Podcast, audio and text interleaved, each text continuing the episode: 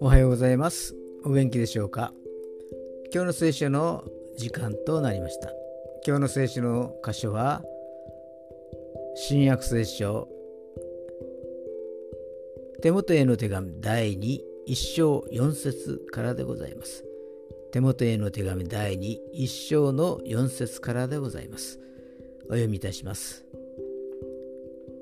私はあなたの涙を覚えているのであなたに会って喜びに満たされたいと願っています。アメンこの涙はパウロと別れる時の涙あるいはイエス様のために流した涙ですが私たちは人生のいろいろなところでいろいろな理由で涙を流します。